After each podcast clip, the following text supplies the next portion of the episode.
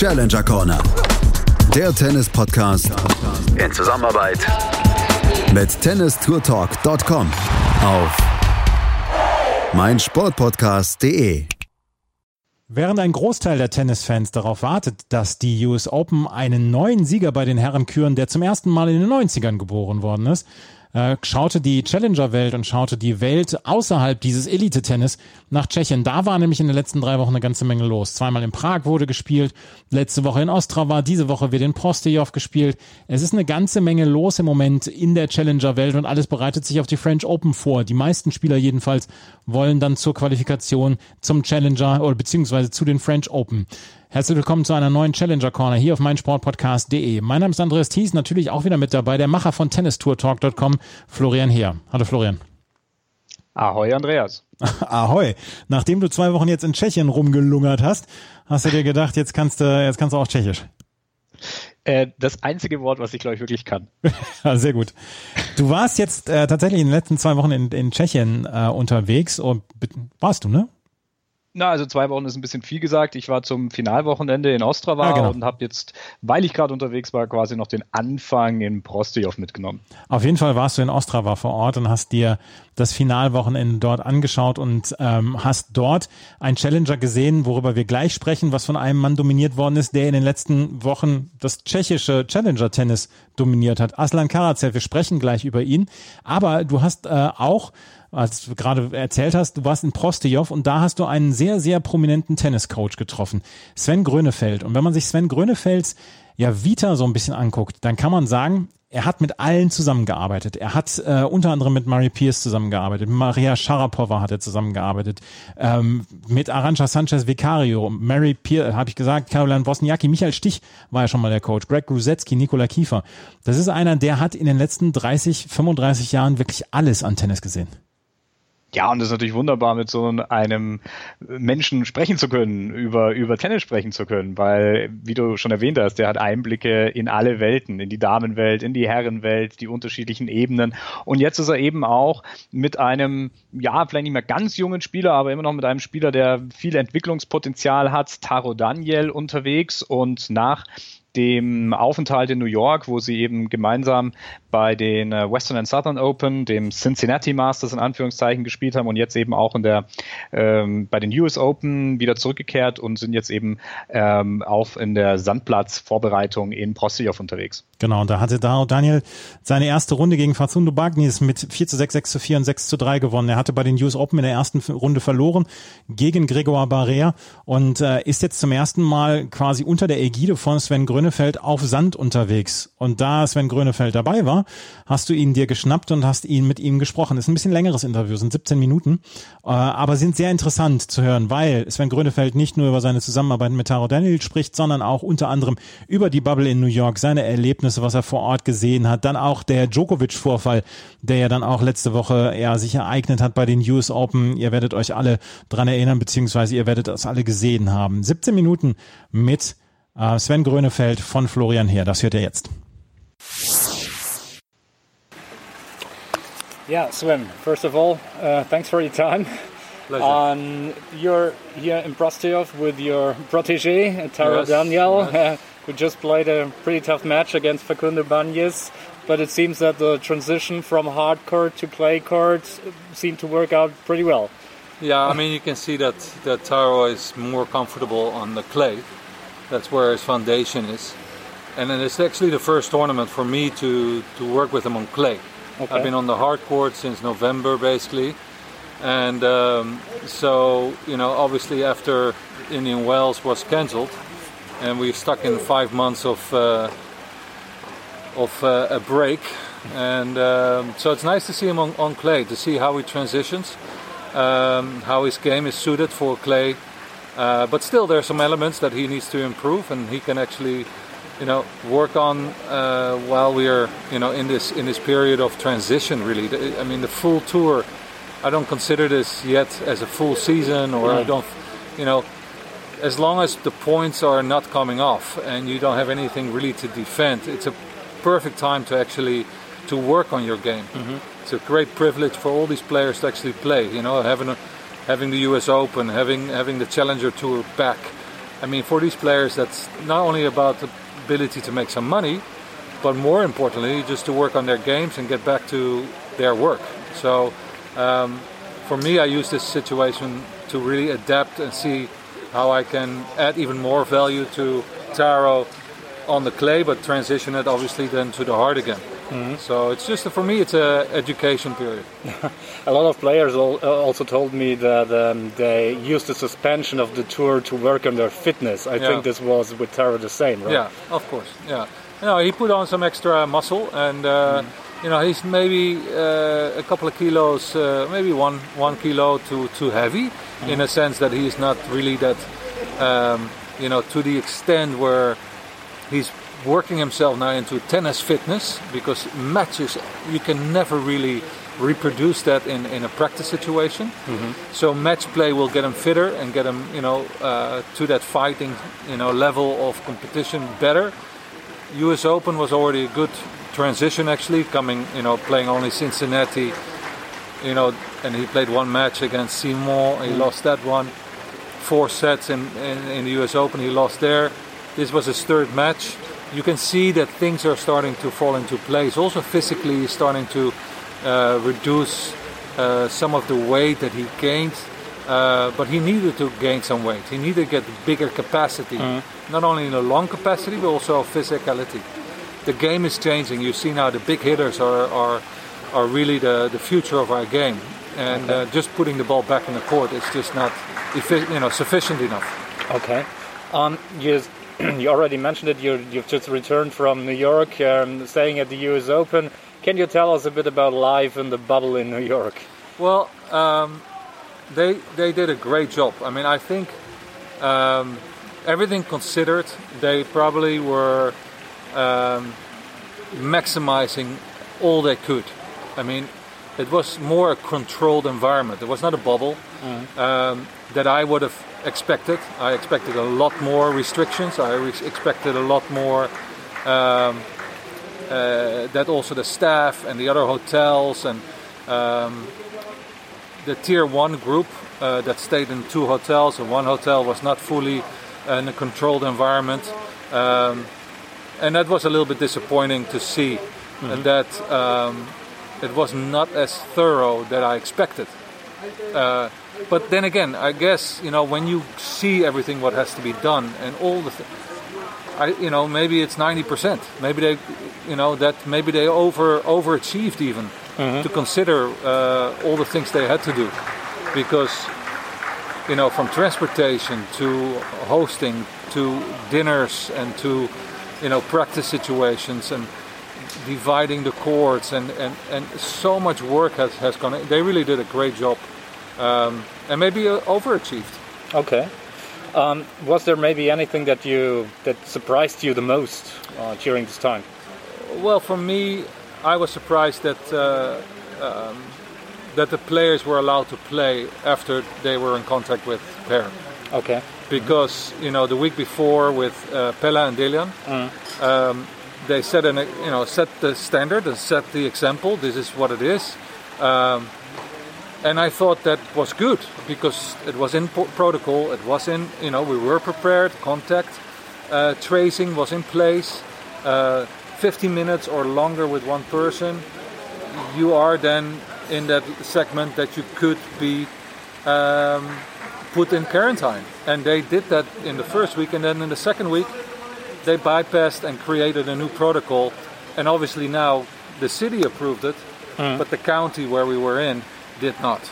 Um, so, you know, um, I think, to, to be honest, the other ones got a great deal that they could still play, and the other ones got a bad deal that they had to play. But they actually went by the rules. Even they bent the rule there too, mm. because they were allowed to practice. They went okay. off-site somewhere at a facility, which I found already strange. Mm-hmm. So they broke the protocol themselves, and which I found disturbing to be honest, because if I would have known that in advance, mm.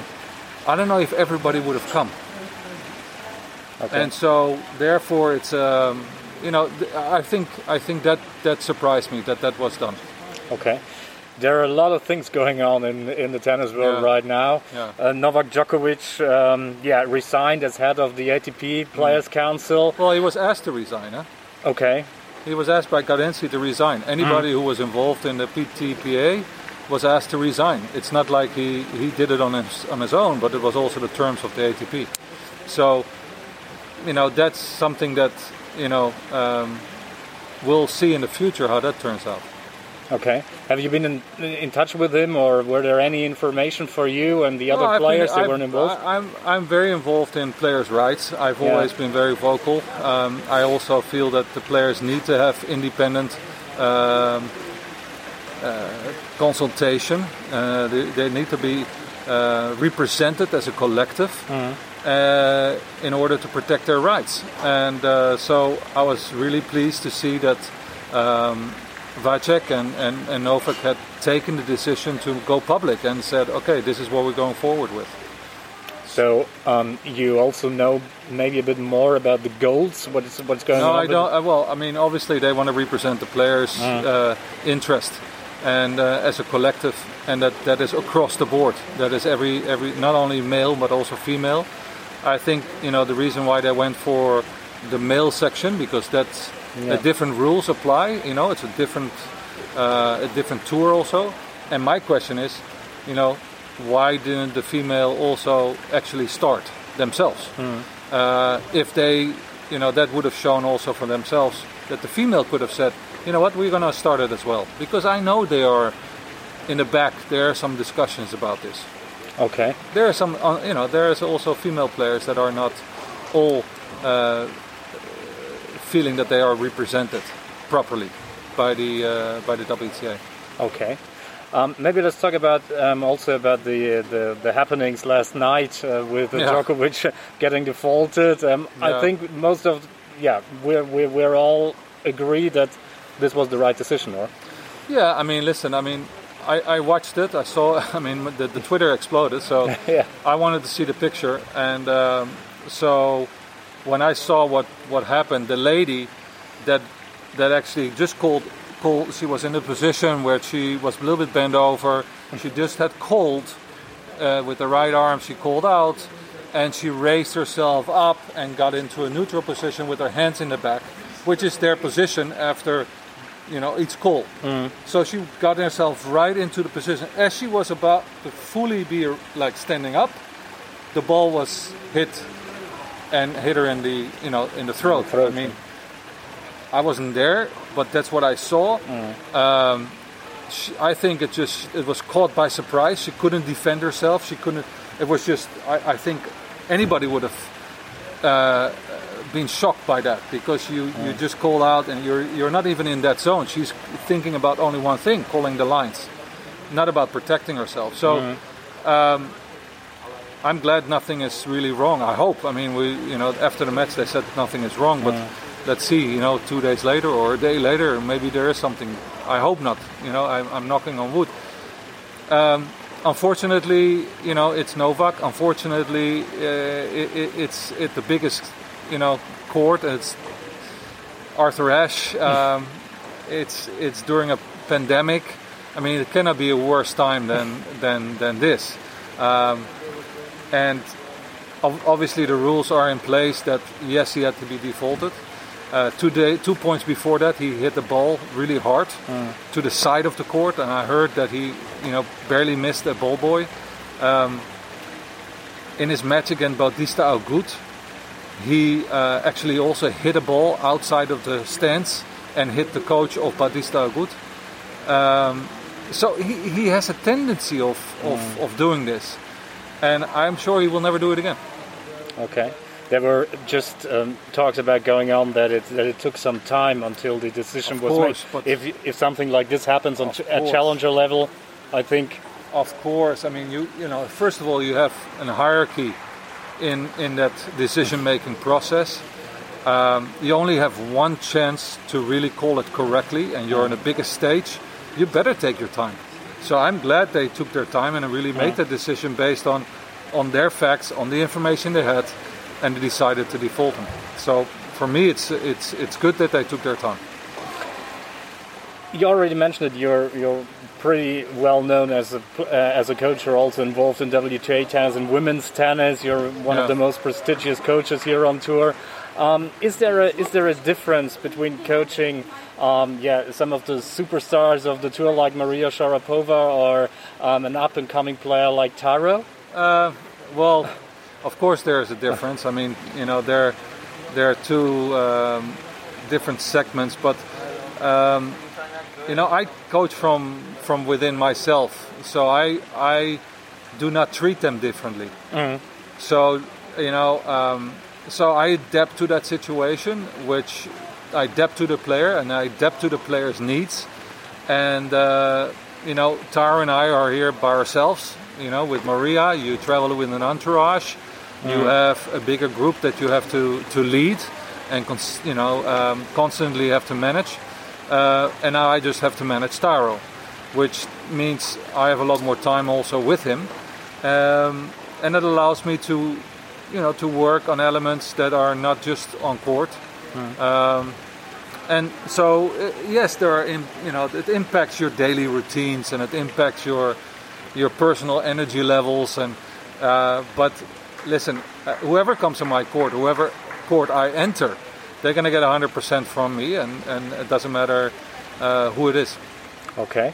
Um, what what are the goals for Taro maybe until the rest of the season? You already mentioned it that Yeah. it's, that it's difficult to say. Oh, uh, it's about ranking positions or something like that. Is it only to improve his level of game? Well, for me, it's most important that um, I help him to identify what he needs to uh, work on. Um, and sometimes I don't want to work on on convincing somebody or uh, forcing somebody. I want to educate them, and education takes a little bit longer time, um, but it will stay longer. Uh, so it's done by um, making the player aware of the areas where they need to improve, and that doesn't happen overnight. So with Taro, I really want to focus more that he is getting more free points on his first serve, um, that he able, is able to transition from back of the court to inside of the court, play a more controlling game, dictate the points a little bit more, force the errors from his opponents, not waiting for the unforced error. Um, so those three elements are really important for me. Okay. Maybe a few words about um, the uh, the Challenger Tour here in general. I think it's your first time here in Prostayov. Yes. And um, how would you describe the level and um, yeah the venues and uh, in general? Well, here I tell you, I mean, obviously I'm I'm here in uh, in the heart of uh, Czech tennis. I mean, you can see every everybody is here that is totally totally committed to tennis. I mean, the facilities are, are, are at high standard for for a 125, you know, um, challenger. Um, you can see that the passion in this in this country for tennis is great. Uh, but you know, also have a lot of good players here. Huh? It's, I mean, it's a high level. You look at the qualifiers in Kitzbühel, which we actually bypassed because we thought, okay, we're not going to get in. Let's play a challenger instead. And I see obviously that that Kitzbühel, you know, qualifiers have kind of, you know, entered some alternates. Um, and uh, but I'm happy I'm here to see this. I love Kitzbühel, by the way. Um, would have loved to be there, but uh, it's it's you know what's important is that you are in a competitive atmosphere, and the guys among themselves, they are you know they are really um, they're competitive on the court, but outside of the court, you know whether it's a practice session, there it's a very uh, close knit community. And very social, also with the coaches, and it's a very, very great atmosphere. They do a great job here. You also seem to be a big fan of social media. you, um, yeah, you're you're getting a lot of insights uh, with your with your posts. I think you posted some of your badges during the suspension of the tour with a short story Yeah. about it. Um, yeah, um, is there one special thing you you really like about this kind of media, the the new media which is coming Well, up? I mean, listen, it gives me a chance to voice my opinion. Okay. Uh, it's an, it gives me a chance to to share my experience. Um, and uh, whoever is interested in that. Um, so I feel there's a new medium. You know, it gives us a, you know, it's like a little bit like this. I have to treat it as a business as well. Um, you know, I have a I have a big warehouse, and and before I didn't have a storefront. You know, uh, nobody could actually find the coaches, or you know, yes, we gave interviews, and uh, but now we're accessible to to to everybody, basically. Mm. You know, anybody that writes me a message, uh, I will respond uh, because there are not millions people writing me. So um, it's a great way to, to, to share and express, and you know that's how you and I, you know, are sitting here right now. I think it allows you to uh, connect, mm. and I, I think the human connection is important. If we only on social media and, and don't have this interaction, then yeah. it would be a shame. Okay, and I and I think the fans will appreciate it all mm. to get all the insights from the from the different places on on the tour. Yeah. Well, so, it's just sharing. I think you know some people don't have the chance to travel or don't have the chance to come here. Exactly. And uh, it allows allows us to to give them a little bit of a an entry into our life. So thanks a lot for your time. Yeah, my pleasure. Thank you. Schatz, ich bin neu verliebt. Was? Da drüben. Das ist er. Aber das ist ein Auto. Ja, eben. Mit ihm habe ich alles richtig gemacht. Wunschauto einfach kaufen, verkaufen oder leasen. Bei Autoscout24. Alles richtig gemacht. Vernimmt sich, was man will, dann wilde Gerüchte entstanden. Fast nichts davon stimmt. Tatort. Sport. Wenn Sporthelden zu Tätern oder Opfern werden, ermittelt Malte Asmus auf meinsportpodcast.de. Folge dem True Crime Podcast, denn manchmal ist Sport tatsächlich Mord. Nicht nur für Sportfans. Das war Florian Heer mit Sven Grönefeld über alles, was bei den US Open passiert ist, über sein Coaching, über Taro Daniel und die French Open, beziehungsweise alles, was da jetzt kommen wird. Ist ein hochinteressanter Mann, wie ich finde. Absolut. Und äh, wie, wie vorher schon erwähnt, also in so einer Zeit, wo ja so viele Dinge auch gerade passieren in der, in der, in der Tenniswelt, sind die Eindrücke natürlich richtig Gold wert und richtig interessant. Vor allem natürlich eben auch von den Personen, die ja in New York vor Ort waren. Dadurch, dass keine Journalisten da sind oder eben nur die Broadcaster vor Ort sind. Das heißt, alle ja eigentlich sich ja nur ein Bild aus der Distanz holen können und das ja nur auf Distanzweg dann auch machen mit den beteiligten Personen dann vor Ort, ist das natürlich sehr, sehr interessant, dort Einblicke zu erhalten. Und äh, da ist es natürlich nochmal richtig extra spannend und ich glaube, wir hätten noch äh, ähm, ja, locker eine Stunde weitersprechen können. Ja, er muss sich allerdings tatsächlich dann um seinen Schützling kümmern, um Taro Daniel. Der spielt jetzt ähm, bei diesem Turnier in äh, Prostijov und wird dann Richtung French Open reisen. Er wird wahrscheinlich die Quali müssen dort, ne? weil da alle Spieler dabei sind. Ja, das ist natürlich wieder jetzt ein bisschen abhängig von der jeweiligen Ranking. Ich ja. glaube 120 im Moment gerade ist er äh, gerankt, ja. Also das ist ja immer dann so ein bisschen der Cut, wo es dann immer dann schwierig wird, ja. Ja.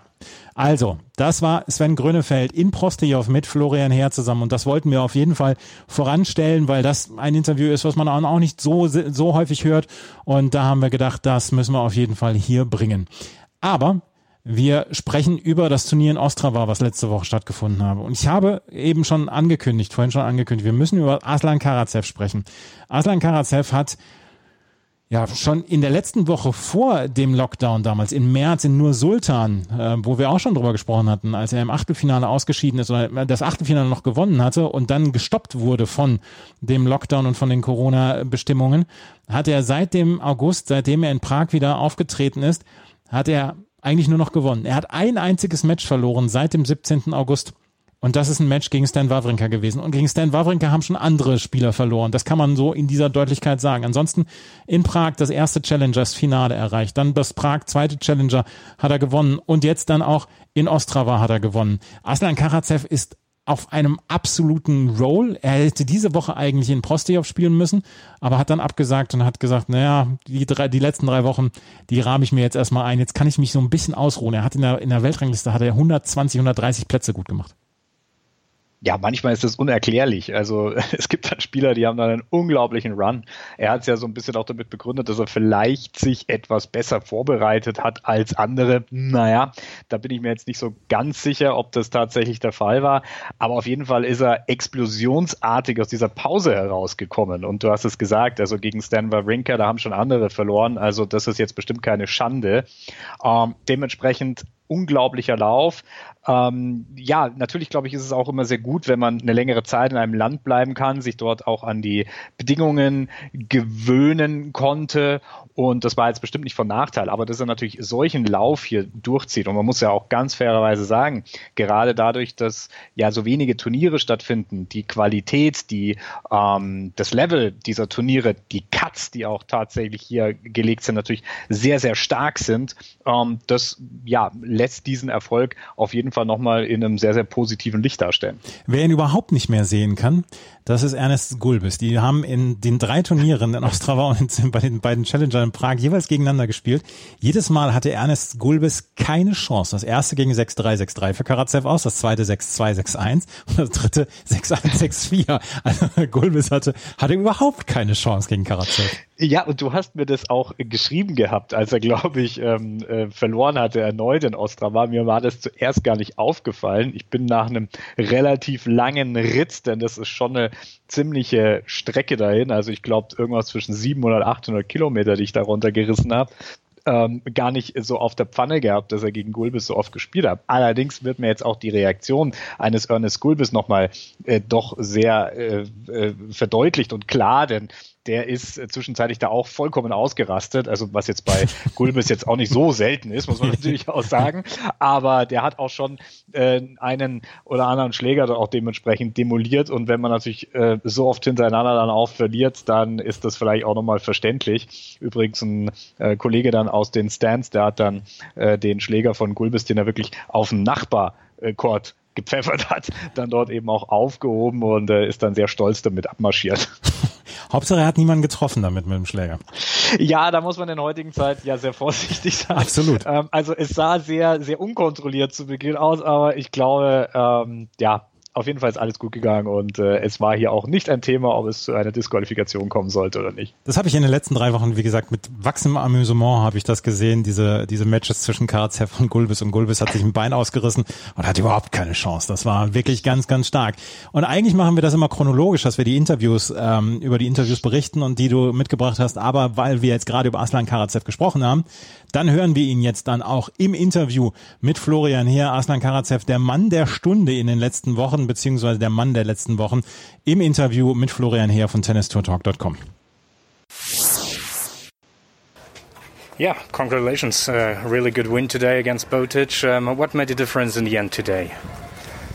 Well, thanks for the congrats. And uh, I focused to play my game. And the match was in the end a bit tight. Like I had uh, two games on the last 30, and I couldn't make him play. I, I did um, uh, unforced errors. I, I had couple couple of them, and then in the end I focused more on my game. And then suddenly we, we, I make him to play long rally mm-hmm. because I, I, was dominated on the, of the match, and uh, yeah, that was the key. And uh, the last game was last 40, really tight, and then I was focusing. Okay, I go full serve. That was the key, and yeah, yeah, exactly. It was a pretty cool finish, we can say. Yeah. yeah. Um, yeah now um, into your second consecutive final. I think your um, yeah, 10th uh, straight match win. Um, what can we still expect from you? I do my job. I play every match, try to focus every ball, every match, every day. And to rest, now I go to rest, and tomorrow I start again to be fresh. But would you say that you that you're currently playing your best tennis of your career? More, I would say more consistency. Okay. That you have to play match every match and to not have it like ups and down, and to play more straight, more mm-hmm. consistent. That yeah, I, I, would say yes. Because be, before I had like injured, playing well, that, uh, going down with the level, and then injured. So now it's getting better. What kind of injuries? I had a problem with the knee. Okay. Like three years ago. Okay. And yeah, now it's perfect. Now you're physically fine. Okay. Any preferences in terms of your opponent for tomorrow? I have to do my job to play my, my game, to focus on my game. So. But do you know the guys? Yeah, I know. I know both of them. So I played okay. with one of them. I played last week, the final. Yeah. Exactly. And the other one I know, but I did play with him. So we'll see. Okay. Thanks a lot. All the best. Thanks. Ja, Aslan Karacev ist tatsächlich der Spieler der letzten Wochen und äh, er hat, ich habe es gesagt, ungefähr 120 Plätze, 130 Plätze in der Weltrangliste gut gemacht und ist einfach auf einer, in einer absoluten Topform. Er hat im Finale gegen Oskar Otte gewonnen. Und auch Oskar Otte ist gut drauf, beziehungsweise ist gut aus der Pause rausgekommen. Im ersten Challenger in Prag hat er gegen Stan Wawrinka verloren. Auch da kann man sagen, gut, das kann passieren. Beim zweiten Challenger hat er gegen Dimitri Popko verloren in zwei knappen Sätzen. Aber in Ostrava hat er ein gutes Turnier gespielt. Ich habe sein Match gegen Tellen Grigspor gesehen und ich habe sein Match gegen Lukas Rosol gesehen. Und da sah Oskar Otto für mich sehr, sehr selbstbewusst aus und ähm, hatte seine, seine Schläge im Griff. Er ist keiner dieser Spieler, die einen vom Platz drängen, vom Platz schubsen. Er ist keiner, der die 1000 Powerschläge hat, aber er hat eine Konstanz in dieser Woche gezeigt, die wirklich stark war und die man sich gut angucken konnte. Und sowohl Lukas Rosol als auch Tellen Kriegsbohr, dann im Halbfinale hatte er beide sehr gut im Griff. Er hatte nur in der ersten Runde gegen Alexander Vukic aus Australien ein bisschen Probleme. Ansonsten ist er durch dieses Turnier durchgecruised. Ja, und ich gehe sogar noch ein bisschen weiter zurück. Der hat ja auch diese DTB-Serie gespielt ja. und auch dort muss man sagen, war er schon richtig gut in Form. Also diese ganze Corona-Zwangspause scheint ihm wirklich nicht geschadet zu haben und äh, hat dort auch an sich arbeiten können. Er ist so ein bisschen so ein schlachsiger Typ. Du hast es schon gerade angesprochen. Er ist jetzt nicht der ultimative Hardhitter. Er hat jetzt nicht den den ähm, finalen Schlag, mit dem er seinen Gegner jetzt da wirklich äh, den einen oder anderen Winner um die Ohren haut. Aber er hat ein immens starkes Surf. Wenn das kommt, dann ist er auch äh, richtig stark. Das ist schwer zu retournieren. Er ist, bewegt sich mit einer gewissen Leichtigkeit auf dem Platz. Und das ist, glaube ich, das, was du auch gemeint hast, dass es ihm so ein bisschen anzumerken. Und das scheint irgendwie in der Pause langsam gekommen zu sein. Und ähm, ja, setzt sich jetzt fort. Und du hast es gesagt, die, die Turniere vorher in Prag, die hat er auch schon sehr, sehr gut absolviert. Und hier in Ostrava war er ähm, zu dem Zeitpunkt, als ich dann auch da war, äh, sehr souverän. Talon Kriegsbohr im Übrigen war auch richtig gut in Form. Der hat das äh, Turnier vorher in Prag eben auch erst im Finale beendet. Also das war so eins, wo ich mir gedacht habe, boah, also das könnte richtig eng werden. Und den hat er dann aber richtig dominiert. Hat auch gemeint, na, vielleicht habe ich ein bisschen davon profitiert, dass der Niederländer vorher viele Matches in den Beinen hatte. Der ist da auch im Doppel angetreten. Und ähm, ja, aber nichtsdestotrotz war er einfach der bessere Spieler auf dem Platz und ist dann auch verdient ins Finale eingezogen. Und jetzt haben wir auch Oskar Otte im Interview, sogar zweimal. Du hast mit ihm nach dem Viertelfinale gesprochen, als er gegen Stenek Kola gewonnen hatte und das Halbfinale erreicht hatte und vor seinem Halbfinale gegen eben jenen äh, Tellen Griegspor hast du mit ihm gesprochen. Das hören wir jetzt. Ja, dann Glückwunsch zu einem von zumindest außen betrachtet relativ souveränen Sieg. Wie war es auf dem Platz? Thank you, thank you. Ja, danke dir erstmal. War auf dem Platz, habe mich sehr gut gefühlt. Die letzten Matches auch schon. Von daher, es kam mir natürlich heute sehr gut entgegen, dass mein Gegner nicht sein bestes Tennis gespielt hat, aber das gehört einfach dazu. Von daher war eine sehr konzentrierte, solide Leistung von mir. Und äh, ja, natürlich ist immer noch ein bisschen mehr Luft nach oben, kann man ein bisschen mehr spielen. Vielleicht habe ich auch ab und zu einen Gang rausgenommen, weil ich wusste, dass weniger auch reicht. Aber äh, für morgen muss auf jeden Fall noch mal eine Schippe drauf. Gab eine kleine Schrecksekunde. Ich glaube, du hast irgendwie mit dem Schläger aufs Knie gehauen, oder? Ja, ich habe beim, ja, beim Volley habe ich mir einmal mit, mit, dem, mit der Griffkappe aufs Knie gehauen. Das tat im ersten Moment echt weh. Ähm, dachte, ja, es hätte jetzt auch im Physio auch eh nichts gebracht. Hätte vielleicht ein bisschen Eis drauf gemacht. Ah. Aber ähm, hab, ich habe jetzt nicht mehr im Match gemerkt, von daher ist es in Ordnung. Du bist ja jetzt auch schon ein bisschen länger unterwegs hier auf der Tour, seit dem, seit dem Restart. Ich glaube, die ganze Zeit ja hier in der Tschechischen Republik gewesen. Ähm, ja, wie sind die Eindrücke? Ähm, also ich muss sagen, ist eigentlich, hier ist eigentlich alles relativ normal, finde ich. Also man hat kaum das Gefühl, dass hier Corona ist. Mhm. Natürlich ein bisschen durch ähm, die verschärften Hygieneregeln, aber ansonsten ist es eigentlich sehr angenehm hier zu spielen. Man hat seinen Freiraum. Man ist in keiner Bubble wie bei manchen anderen Turnieren. Von daher, ich finde es sehr gut, macht Spaß. Und ähm, ja, es ist jetzt die dritte Woche in Tschechien. Ähm, für Matze war es jetzt auch die dritte Woche, ist relativ lange. Von daher, ja, macht aber Spaß. Ich meine, ich glaube, alle sind wieder froh zu spielen, von daher erübrigt sich das von selbst. Wird das auch so ein bisschen Routine, dieses ganze Testing und so weiter, das ihr ja immer wieder durchlaufen müsst? Also gewöhnt man sich daran? Ja, definitiv. Ähm, also am Anfang, äh, klar, unangenehm. Jetzt geht es mittlerweile. Die gehen auch nicht mehr so tief rein wie am Anfang gefühlt. Von daher, das ist äh, ja, zweimal die Woche Routine. Also man geht hin, geht wieder raus. Das ist eigentlich relativ easy alles. Hast du den Eindruck, dass es von zu Beginn an zu jetzt sich ein bisschen verändert hat? Also so ein bisschen ja, relaxter geworden ist, kann man das sagen? Finde ich, also finde ich schon, ja. Ist natürlich immer schwierig zu sagen. Ähm, schwierig, hier die Spiele auch zu isolieren, sind immer viele Zuschauer da. Ähm, aber ich meine, das muss jeder auch für sich selber wissen. Ich glaube, wir sind alle alt genug, um die Situation einzuschätzen. Von daher ist es definitiv ein bisschen lockerer alles geworden, aber es ist immer noch, denke ich mal, im Rahmen der Bedingungen. Du bist da auch nicht irgendwie ja, besorgt in irgendeiner Weise dahingehend, nee, oder? Nee, also definitiv nicht. wir sind ja alle keine Risikogruppe und ich glaube auch, dass die Zahlen eh mehr und mehr zurückgegangen sind, was ich jetzt so mitbekomme aus den Nachrichten. Von daher, ja, wir sind einfach froh, dass wir alle wieder auf Tour sind. Klar, es ist eigentlich erst zweitrangig, die Gesundheit geht immer vor, aber ich glaube, dass dass sich das alles im Rahmen hier hält. Du hast Mats angesprochen. Ähm, ich habe ihn in Triest äh, das letzte Mal getroffen und ähm, ja, man kann sagen, ihr habt eine sehr äh, gute Beziehung, ihr seid sehr gut befreundet miteinander. Kannst du vielleicht noch ein bisschen erzählen, wie das auch kam, euer, euer Verhältnis zueinander? Äh, ja, definitiv. Also wir waren eigentlich eben schon relativ dicke. Ähm, vor ein paar Jahren bin ich dann mit, mit Mats Cousine zusammengekommen, mit der Emma und ähm, okay. Dann bin ich auch irgendwann zum Training, habe ich gewechselt nach Mülheim. Also ich war erst mit der Freundin zusammen, bin danach erst gewechselt. Ähm, und ähm, ja, wurde es immer mehr. Ich meine, wir sind jetzt seit drei Jahren, seit über zweieinhalb Jahren fast jede Woche zusammen mit Peter auf Turnieren. Ist natürlich klar, dass er ein bisschen immer besser versteht. Wir machen auch, auch wenn wir zu Hause vom Turnier kommen, machen wir am nächsten Tag meistens eh mal was direkt wieder zusammen. Also wir verstehen uns schon sehr gut. Ähm, ja, ist auf jeden Fall witzig. So halt schon eigentlich Teil der Familie. Wir sehen uns jeden Tag beim Training und nach dem Training, weil wie gesagt, mit der Cousine zusammen bin. Die wohnen auch alle zusammen. Von daher ist schon cool auf jeden Fall. Aber im Doppel tretet ihr, glaube ich, nicht zusammen an, oder? Mhm. Oder, oder gab es da auch schon ein paar Sachen? Ja, nee, wir haben schon mal ab und zu okay. schon mal Doppel gespielt, ähm, aber ist natürlich jetzt schwer, schwer reinzukommen, weil die Cuts natürlich überall höher sind. Mhm. Aber ich denke mal, wenn, wenn wir die Möglichkeit haben, dann werden wir auch wieder mal zusammen spielen.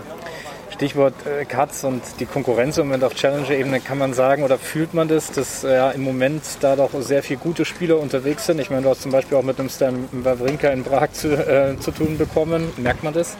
Ja klar, ich meine, ähm, ja okay, das war jetzt, waren jetzt ein, zwei Sonderfälle natürlich, mhm. die wegen den US Open weil die nicht hin wollten, aber ähm, alle Spieler sind natürlich griffig und gut vorbereitet wie aus der Pause zurückgekommen. Äh, der eine besser, der andere schlechter natürlich, das, das sieht man und merkt man, aber ähm, ich finde auch, dass, das, äh, dass die Dichte vom Niveau immer höher wird bei den Spielern. Es ist jetzt mal nicht, dass du mal da eine einfache Runde hast, so wie vielleicht vor fünf, sechs Jahren, blöd gesagt, soll jetzt auch nicht doof klingen, aber die Dichte ist einfach höher geworden und es kommen immer mehr neue und junge, gute Spieler und die Alten bleiben auch länger drin. Äh, von daher, das Niveau ist einfach so hoch und es ist einfach gut, auf so einem hohen Level zu performen ich werde den Eindruck nicht los, ich habe so ein paar Matches ja auch von dir im Livestream gesehen, dass du richtig gut in Form bist. Ähm, ist, so eine, ist so eine gewisse Leichtigkeit auch auf dem Platz ähm, zu spüren? Würdest du, das, würdest du da mitgehen und vielleicht auch sagen, dass vielleicht auch die, die Pause, ähm, wo du ja auch in der DTB-Serie gespielt hast, die dir auch ja, richtig gut getan hat irgendwie auch? Auf jeden Fall. Also die Pause, was heißt Pause? Wir haben eigentlich relativ mhm. viel trainiert dann, wo man halt wieder machen konnte. Ähm, dann kam natürlich die, DTB-Serie, es hat mega geholfen, die Matches.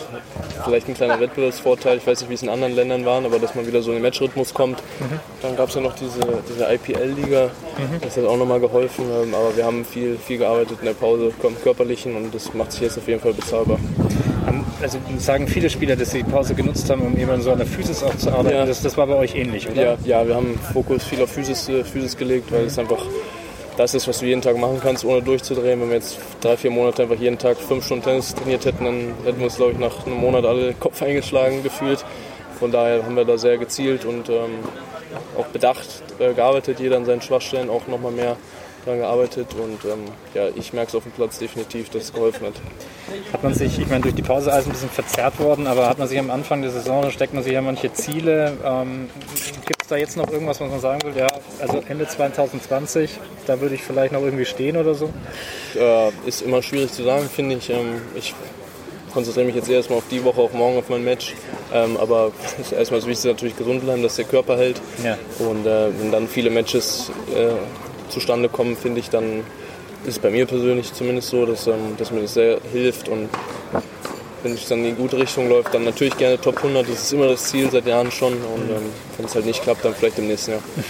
Schon mal in Ostrava gewesen? Nee, erstmal. Erste Mal? Erst mal ja. Schon mal ein bisschen was gesehen? Ja, wir waren ein, zwei Mal in der Stadt abends essen, aber okay. auch in der Mall kurz, aber mehr auch nicht. Okay, also ist noch nicht so viel Zeit geblieben. Nee, nee, nee. ähm, ja, du hast das Match morgen schon angesprochen. Es geht gegen äh, Talon Kriegsbohr. Ich glaube, der ist auch ziemlich gut in Form. Ähm, kennt ihr euch? Ja, wir haben schon mal gegeneinander gespielt, auf jeden Fall vor ein paar Jahren. Ähm, ich weiß, dass Tal im Moment gut in Form ist. Jetzt wird auch ein schwieriges Match morgen. Aber ich denke mal, das ist morgen alles offen. Er spielt gut, ich spiele gut. Vielleicht bin ich ein Ticken frischer. Er hat natürlich jetzt viele Matches auf dem Buckel, auch mit Doppel. Mhm. Aber ist alles offen morgen. Super. Und schon viel Erfolg. Ja, danke Vielen dir. Dank. Danke. Das war das etwas längere Interview mit Oskar Otto und jetzt kommt noch ein etwas kürzeres, weil auch er musste sich von Aslan Karatsev besiegen lassen. 4 zu 6, 2 zu 6. Und ein ja durchaus etwas ernüchterter äh, Oskar Otte hat nach dem Match dann auch nochmal Rede und Antwort gestanden. Ernüchtert in der Hinsicht, dass er auch gesagt hat, ja, ich war chancenlos jetzt.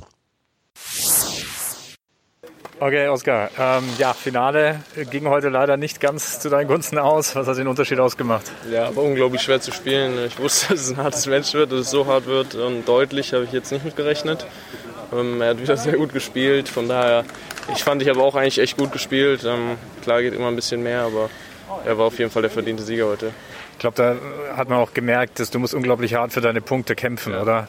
Ja, ich hatte wenig freie Punkte. Also wenn ich sehr gut aufgeschlagen habe, dann mussten es schon Asse sein, sonst hat er echt viel zurückgespielt. Äh, versucht natürlich wieder zu variieren. Ähm, hat nicht so gut geklappt, weil er einfach fast jeden Ball vorne vor die Linie gespielt hat. Äh, bei Surfen Volley hat er oft vorbeigespielt oder vor die Füße. War schwierig heute ein Konzept gegen ihn zu finden. Jetzt gehen drei Wochen in der Tschechischen Republik, glaube ich, zu Ende. Jetzt Ja. geht die Reise nach Südfrankreich. Wie sehen die nächsten Stunden aus? Ähm, ja, auf jeden Fall schön, mal ein anderes Land jetzt zu sehen nach drei Wochen, definitiv. Ähm, äh, wir fahren jetzt zum, also mein Trainer fährt mich zum Flughafen, dann schlafe ich da eine Nacht und dann geht es morgen früh nach Marseille im Flieger. Okay, das heißt, du musst am Flughafen noch übernachten, Genau, oder? genau, ja. Okay. Ähm, äh, wie, sind, wie sind jetzt vielleicht noch die Er- Erwartungen für die nächsten Wochen? Gibt es auch schon einen Schedule, den man sich ein bisschen zurechtgelegt hat? Ja, genau. Also jetzt ähm, nächste Woche war eigentlich nicht geplant. Dadurch, dass ich ein SE bekommen habe, ist natürlich super, dass ich wieder spielen kann. Ähm, Da werde ich auch ab Dienstag wieder voll angreifen.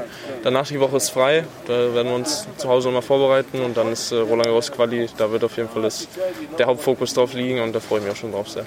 Alles klar, wünsche viel Erfolg. Ja. Gute Reise, danke. Ja, danke dir. Oskar Otte wird trotzdem sehr, sehr ähm, ja, frohen Mutes abgereist sein. Wir müssen gerade auch mal erklären, er hat gesagt, er hätte jetzt ein SE für Aix-en-Provence bekommen. Ex äh, SE Special Exempt. Ganz genau, ja. Also ähm, er ist jetzt übrigens gerade auch auf dem Platz, sehe ich, während wir hier gerade aufzeichnen, spielt gerade gegen einen Franzosen in Aix-en-Provence, Special Exempt. Das heißt also, er hätte für die Qualifikation in äh, Südfrankreich gemeldet. Die kann er natürlich nicht spielen, weil er ja noch in der äh, Finalwoche des vorherigen Turniers ist. Und dadurch bekommt er eben automatisch diese Spezial, ähm, ja, wenn Sie wollen, oder Ausnahme, dass er eben dann ins äh, Hauptfeld aufrücken kann. Und ähm, ja, deshalb ist er hier ins Hauptfeld drin, sonst hätte er es vielleicht auch gar nicht mehr richtig äh, gespielt, aber das ist ihm natürlich sehr entgegengekommen und das ist ja ein sehr äh, hochkarätiges Turnier, was dort auch unterwegs ist, Ich glaube 125er Kategorie eben auch und also höchste Challenger-Kategorie, da spielt man natürlich gerne mit und ähm, ja, auch mal ein anderes Land zu sehen, hat sich, glaube ich, auch gefreut nach äh, drei Wochen in der Tschechischen Republik, ohne dass es jetzt, äh, jetzt abwertend klingen soll, glaube ich, aber da ist man dann ja auch mal ganz froh äh, wieder ein bisschen ein paar neue Eindrücke sammeln kann. Und ja, danach wird es in die Pause gehen und dann mal schauen, wie es weitergeht. Und ja, jetzt erstmal schauen, was dort in der ersten Runde rauskommt. Ich glaube, ersten Satz hat er ja, gewonnen. Hat er gewonnen, oder? ja. Ähm, also Special Exempt nochmal zur kleinen Erklärung, wenn du bei einem Turnier spielst und beim dem Turnier nächste Woche in, der, in die Qualifikation eigentlich musst und beim jetzigen Turnier im Halbfinale bist, sollst du nicht dadurch bestraft werden, dass du dann nächstes Turnier nicht antreten kannst, sondern kommt ein Special Exempt zum Tragen, dann bist du sofort im Hauptfeld. Zwei Plätze werden für sowas immer bereitgehalten für Spieler, die in der vorigen Woche gespielt haben und sehr, sehr weit gekommen sind. Und dieses äh, Special Exempt hat jetzt ähm, Oscar Otte bekommen für Aix-en-Provence und ist dort jetzt im ähm, ja in diesen Sekunden gerade im Einsatz und ihr werdet bei tennistourtalk.com werdet ihr darüber informiert und äh, wenn wir unsere nächste Sendung aufnehmen, sicherlich dann auch nochmal. Haben wir noch was für diese Sendung? Naja, wir müssen natürlich immer ein bisschen vorausschauen, oder? Genau. Das ist, das ist das Ding. Also wir haben bisher ja Turniere in Italien gehabt, wir haben bisher Turniere in der Tschechischen Republik gehabt und jetzt muss man festhalten, jetzt geht's, wie eben schon erwähnt, zum ersten Mal auch außerhalb dieser zwei Länder ähm, jetzt auch wieder um Punkte auf der Challenger Tour, jetzt eben mit Aix-en-Provence in Tschechien jetzt die letzte Woche im Prostijov, die noch läuft. Äh, Italien ist jetzt erstmal fertig. Im Übrigen auch vielleicht das noch kurz erwähnt, also gerade in Tschechien hat man natürlich gemerkt, ähm, Corona ist dort jetzt nicht so ganz präsent. Ja, also auch dort äh, bezüglich der äh, Schutzvorschriften, Hygienevorschriften, klar, für die Spieler gilt immer noch das Gleiche, Testing und so weiter, aber was die Zuschauer und äh, Journalisten und so weiter betrifft, also gibt es dahingehend eigentlich keine großen Schutzmaßnahmen mehr. Also es gab auch keine wirkliche Pflicht äh, des Mund-Nase-Schutzes zu tragen auf den Tribünen. Das war lediglich recommended, wie es so schön ausgeschrieben war. Und äh, dementsprechend hat man da schon gemerkt, also das ist dort jetzt auch nicht so ganz präsent, hat vielleicht eben auch was mit den jeweiligen Zahlen der Corona-Fälle dort natürlich vor Ort zu tun. Nichtsdestotrotz, Italien, Tschechische Republik, die zwei Länder, die waren jetzt eben präsent. Jetzt geht's auch ein bisschen weiter raus in die große, weite Welt und ähm, dann eben jetzt mit Aix-en-Provence. Es wird auch nach Rumänien gehen, ähm, dort ein neues Turnier in Iasi, wenn ich das richtig spreche. Und äh, ich glaube, gestern wurde jetzt auch gerade der ähm, Kalender aktualisiert für Oktober, was ganz interessant ist, denn ähm, Italien ist natürlich wieder zurück. Dort gibt es auch weitere Turniere, die bereits ähm, äh, im Frühjahr des Jahres eigentlich schon hätten stattfinden sollen, aber auch Turniere in Spanien sind jetzt wieder mit dabei. Dort wird es einen ganzen Swing eben auch geben auf der Iberischen Halbinsel, Barcelona, Alicante an den bekannten Akademien von Sanchez Casal beziehungsweise auch von Juan Carlos Ferrero. Äh, in Lissabon wird auch äh, gespielt und aus deutscher Sicht nicht zu vergessen, auch die deutschen Challenger sind inzwischen terminiert. Ismaning für die, äh, für die Woche 19. Oktober und auch Hamburg für die Woche 26. Oktober sind jetzt im Kalender vermerkt. Eckental dieses Jahr? Eckental wäre später, das wäre dann im November. Ach so, ist also. allerdings äh, Stand Eckental, das letzte, was ich weiterhin gehört habe, wird stattfinden. Also ich denke mal, wenn natürlich Hallenturniere erfolgreich in Ismaning und in ähm, Hamburg ausgetragen werden, dann dürfte das auch für Eckental eigentlich keine Hürde darstellen. Einzige Frage ist, wie gesagt, eben mit den Zuschauern, wie man das äh, noch hinbekommt. Aber in Eckental, was ich als letztes gehört habe, ist man auch davon ausgegangen, das Turnier also auch ohne Zuschauer durchzuführen, um diese gewisse Kontinuität auch zu gewährleisten. Na, also man sagt dort eben, na, also wenn ich ein Jahr vielleicht aussetze, dann ist das nicht so dolle, weil dann würde das Turnier vielleicht eben auch ein bisschen aus dem Fokus geraten und das möchte man auf jeden Fall verhindern und deshalb ist es hier einfach wichtig, die Kontinuität zu gewährleisten und ähm, ja, deshalb glaube ich, bin ich fest davon überzeugt, dass wir auch ein Challenger in Eckental noch sehen werden, was dann aber, wie gesagt, im November erst der Fall wäre. Letztes Jahr haben wir über das Challenger in Eckental berichtet und äh, nicht ohne Stolz sage ich, dass mir da bis dato der beste Challenger Corner Titel eingefallen ist. Eckental will auf dem Teppich bleiben. Sensationell, Herr Thies. Also, das war der kleine Ausblick in die nächsten Wochen ähm, von der ATP Challenger Tour. Für dich geht's jetzt aber wieder zum Elite-Tennis zurück. Oh, zum Elite-Tennis, ja, sagt man das. Ähm, ja, ähm, ich werde jetzt erstmal Kitzbühel machen, genau. Und ähm, ja, dann haben wir auch noch ähm, das einzige äh, ATP-Turnier, was in diesem Jahr auf deutschem Boden stattfindet. In Hamburg. Nämlich Hamburg. Da werde ich auch vor Ort sein. Wunderbar. Wunderbar. Wir sehen uns da und dann werden wir von dort aus auch wahrscheinlich eine Aufnahme machen, beziehungsweise entweder für Chip and Charge oder für die Challenger Corner. Florian, ich danke dir für deine Zeit und äh, bis zum nächsten Mal. Wir sehen uns in Hamburg. Alles Gute, bis dahin. Vielen Dank fürs Zuhören. Bis zum nächsten Mal. Auf Wiederhören. Challenger Corner. Der Tennis-Podcast in Zusammenarbeit mit tennistourtalk.com auf meinsportpodcast.de. Schatz, ich bin neu verliebt. Was? Da drüben. Das ist er. Aber das ist ein Auto. Ja, eben. Mit ihm habe ich alles richtig gemacht. Wunschauto einfach kaufen, verkaufen oder leasen. Bei Autoscout24. Alles richtig gemacht. Wie baut man eine harmonische Beziehung zu seinem Hund auf? Puh, gar nicht so leicht. Und deshalb frage ich nach, wie es anderen Hundeeltern gelingt, beziehungsweise wie die daran arbeiten. Bei Iswas Dog reden wir dann drüber. Alle 14 Tage neu mit mir, Malte Asmus und unserer Expertin für eine harmonische Mensch-Hund-Beziehung, Melanie Lippisch. Iswas Dog mit Malte Asmus. Überall, wo es Podcasts gibt.